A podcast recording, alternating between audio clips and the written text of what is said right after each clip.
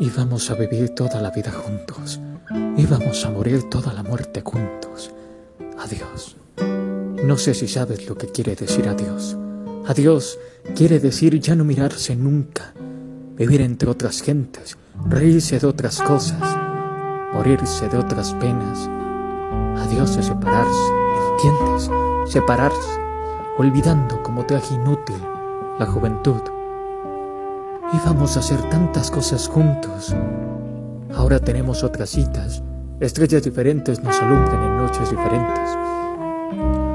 La lluvia que te moja me deja seco a mí. Está bien. Adiós. Contra el viento el poeta nada puede.